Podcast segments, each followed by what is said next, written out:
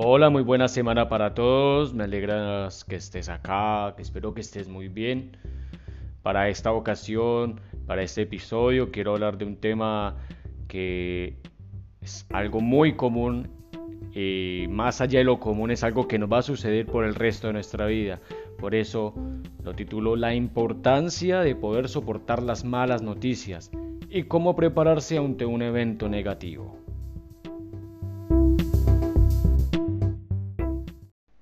Primero que todo hay que tener algo en claro. En el mundo suceden sucesos, cosas que están fuera de nuestras manos, no lo podemos controlar.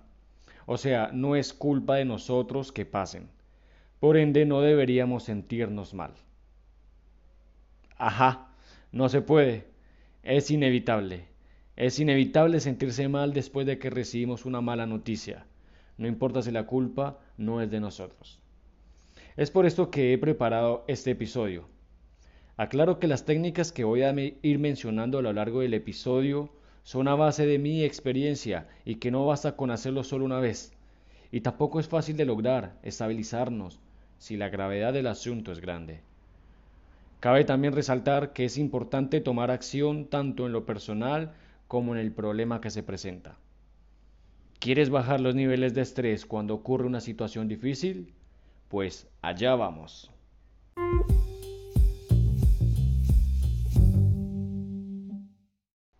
Primero, en el momento exacto en que la noticia llega a ti, asóciala como una energía negativa que va ingresando a tu cuerpo y mente de forma lenta y que va rellenando espacios en tu cuerpo. A eso le llamo el sentirse mal, empezar a estresarse, a enojarte, a sentir temor, desesperación y todas esas emociones negativas que experimentamos en el momento. Segundo, cuando lo veas y sientas de esa forma, contrarréstala con una barrera antes de que tome todo el control. Actúa como una medida de seguridad para estos casos. Esto se logra tomando aire e ir soltando de a poco. Inhala y exhala.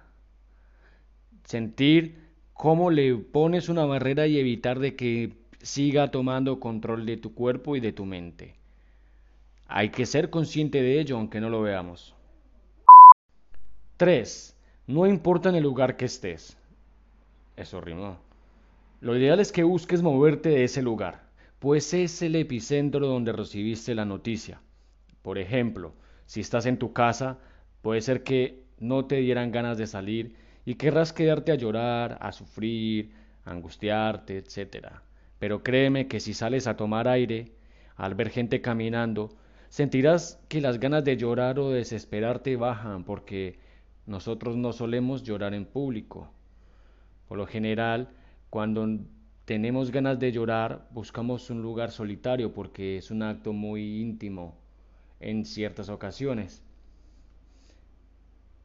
Lo importante es salir y caminar. Al ver gente desconocida caminando, actuando normal, no todo el mundo está afuera llorando, tirado, llorando, desesperándose en cualquier lado, en cualquier esquina. Y al ver que no es una situación normal que se presente en la calle, te va a ayudar mucho. Cuarto, aunque cueste, debes buscar apagar el incendio que quiere arder en ti. Esto se hace buscando, distrayendo el fuego, cerrando las puertas y ventanas a todo tipo de pensamientos sobre el problema. Trata de olvidarlo por unos minutos.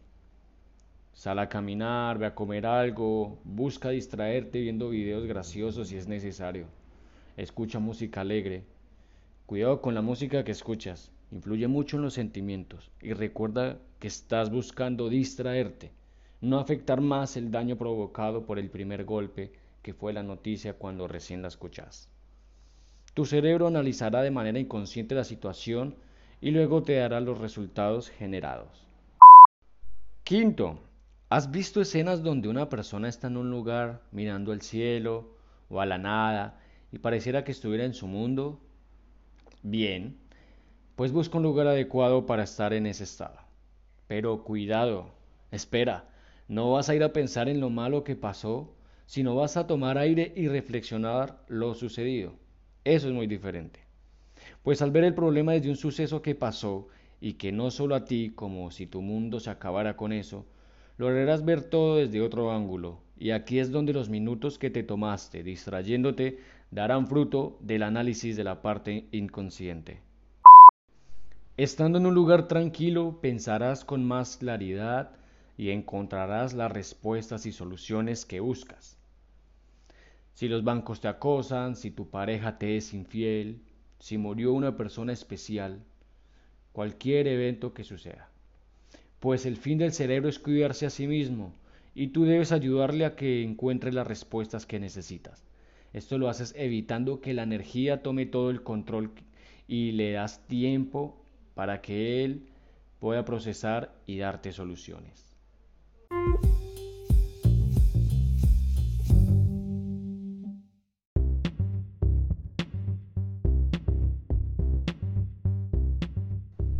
Sé que suena trillado, pero es necesario verlo como una energía o cosa que se quiere pegar a tu cuerpo y tomar control de tu mente. Y si ya te sientes lleno de eso, la mejor opción y la mejor arma para atacar es la risa. Busca cómo hacerlo, busca cómo hacer que tu mente piense en otra cosa. No importa si es un personaje mitológico, una aventura espacial, un videojuego, una película, en todo menos el problema, ¿se entiende? Aunque cueste, busca la manera de cómo reír.